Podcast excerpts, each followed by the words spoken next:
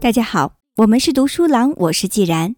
今天接着和大家分享由凯文·凯利所著的《技术元素：永恒之书》。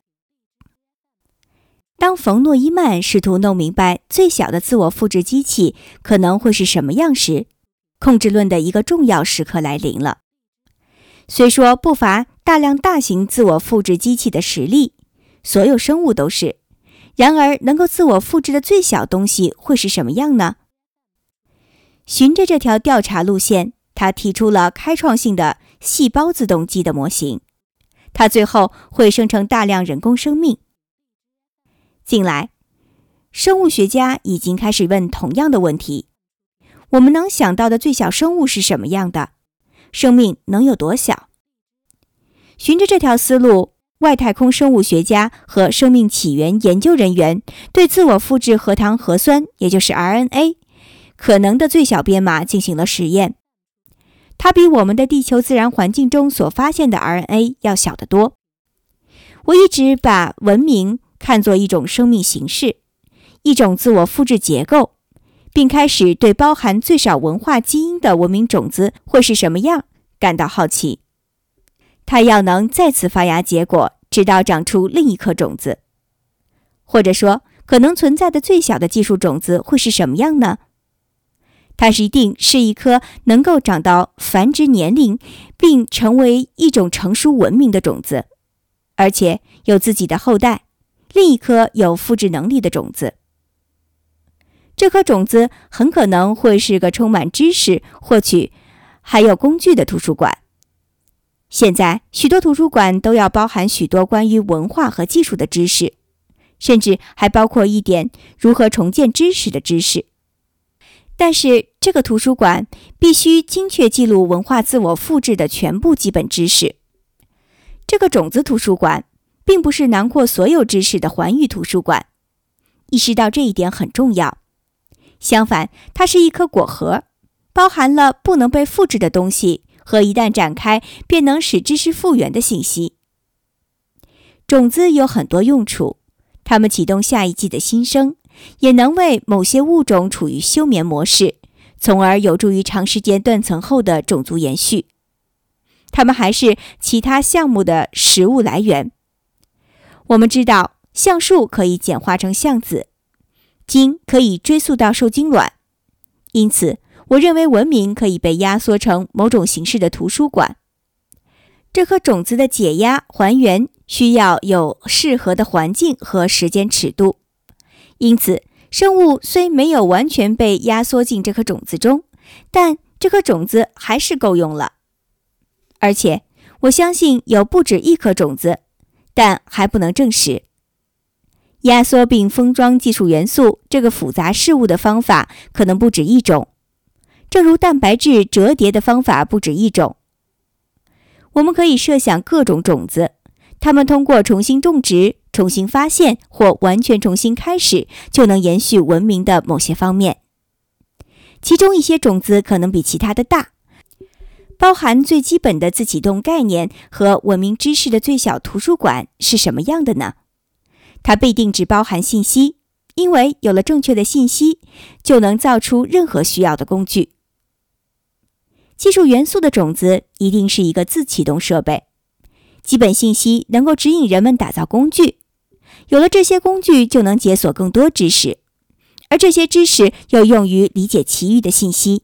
掌握了这些信息，又可以创造更多工具，理解更多信息，这样无尽的递推下去。显然，与所有其他东西不同，这样一个图书馆必须能传授建立一个全是书籍的图书馆的知识，因为从许多方面来看，这都是文明不可或缺的重要部分。这样，我们就有了能够自我复制的图书馆，也就是永恒图书馆。能够自我复制的最小永恒图书馆可能是什么样的呢？在数字技术的帮助下，以后它或许就跟今天一本书一般大小。由于它包含的主要是信息，因此我们可以把自我复制的永恒图书馆看作一本自我复制的书——永恒之书。我一直在思考。如果做个实验，怎样才能创建这么一本永恒之书呢？首先，这是一本告诉你如何创造永恒之书以及更多东西的书。在沉思中，我领悟到，我的项目实际上是一系列丛书，直到最后一版包含了重启文明的工具包，成为一本能不断自我复制的书。这一系列书籍是这样的：第一版是一本激光印刷的书。它重新印刷了古老手册中关于如何造纸、如何进行活字印刷、如何装订书籍等内容，因此它包含了如何制作和自己一样的另一本书的基本信息。它主要涉及概念层面，但是可能很实用，也可能不怎么实用。制造纸和墨水没有多难，但是造活字很难。第二版是一本激光印刷的书。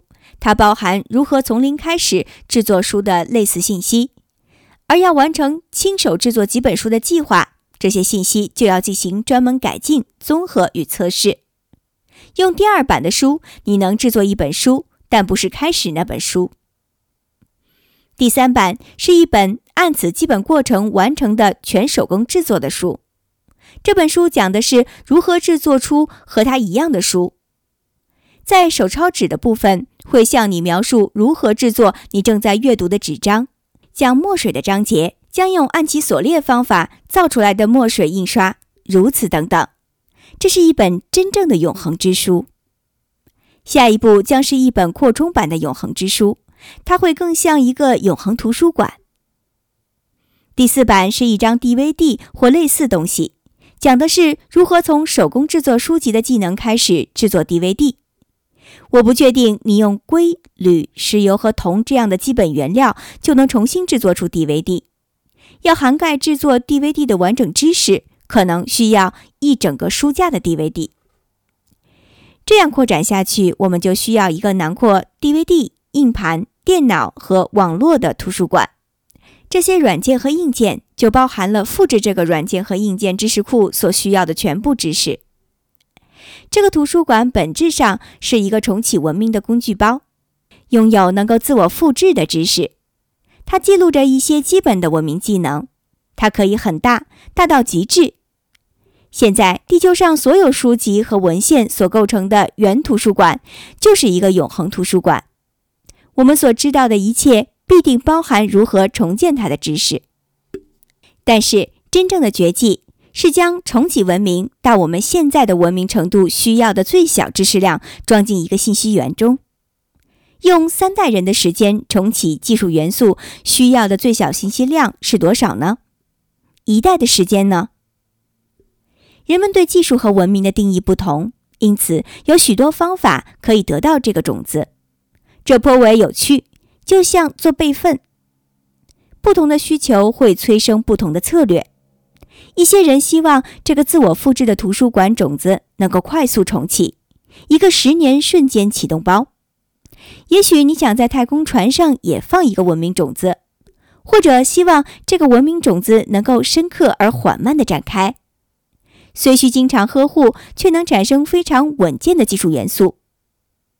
一些永恒的种子或许专门用来创建某种特定类型的文明，比如。某个拒绝或欢迎宗教的文明，或是转变女性观念的文明。这个种子的另两个版本，野生版是一个能够在荒野之地茁壮成长的种子，无需抚育，无需土壤。这是世界末日后的版本，它几乎无需扶持便能够重启文明。这个版本必须能够完全自证，并且能与愚昧无知相抗衡。第二个版本必须在与涌现出来的其他永恒种子，甚至是已有文化的竞争中迅速成长到成熟阶段。它必须像野草一样坚韧顽强，对于其他种子造成的破坏有很强的恢复力。打开一本永恒之书的方法也可能有成千上万。我想，除了我，没有人会对制造一本第一二三版的永恒之书感兴趣。它们由桑树皮和油墨制造而成，但是我可以想象，许多人对制作一本第四版永恒之书感兴趣。他们愿意用多年时间仔细研究、选择和权衡书籍、视频、音乐、知识及网站的内容。这需要把自我复制图书馆嵌入现代媒介之中。亚马逊网站书目、文献书目及博客和其他链接列表的流行，证实了建立最基本知识大名单的吸引力。他们的最终信息源名单必须能让任何研究这些材料的理性的人，至少能重建该列表工具并复制列表内容。这是一项艰巨的任务。随着媒介变得越来越复杂。它也变得越来越困难。当然，我们的知识图书馆每天都在扩展。然而，据我推测，创造一本高深的技术元素永恒之书的真正挑战在于，重建技术所需要的大多数知识甚至还没有被记录下来。各类专家头脑里数量庞大的隐形知识，虽然在工厂和办公室里被不断传承，却没有被记录下来。尤其没有记录在图书馆里。提炼这样的基础知识对外行来说不太可能，而我可以想见，永恒之书计划会点燃狂热爱好者的热情，会有个人版本让大家共享并获得赞誉。想看看我做的永恒之书吗？还会有谁如此跨学科的关照人类知识呢？还有谁愿尝试再现我们走到现在所需的每一步呢？永恒之书还可以作为教学设备，正如斯图尔特·布兰德所说，其吸引力在于每一个新人类通过接受永恒之书的教育，实际上就可以重启或者至少重新发现文明。尝试通过组合并完成文明重启手册中的每个元素，这也许。就是可能出现的最好的教育。我能想到永恒之书联盟，一个精英阶层，一个俱乐部，所有成员都完成了下属工作。第一，每个成员都创建了他自己版本的永恒之书，书中包含创造至少一百个永恒之书副本的知识。第二，这些副本的接受者中，至少有一个已经制作出一个第二代副本。这样推测下来，图书馆之间会存在竞争。取证之道是在创建自己的永恒之书时，做到清晰明了、合乎逻辑以及条理分明，这样其他人便可以遵循它来重新制作你的永恒之书。这是争夺第二代人的竞争，看第二代人会先做出谁的永恒之书。这会激发跨代信息交流，因为。只有某个第二代参与者成功复制了一个人的永恒之书之后，这个人才有资格进入永恒之书联盟。我很想成为永恒之书联盟的成员。如果你也对这个主意感兴趣，请告诉我。二零零六年二月二十二日。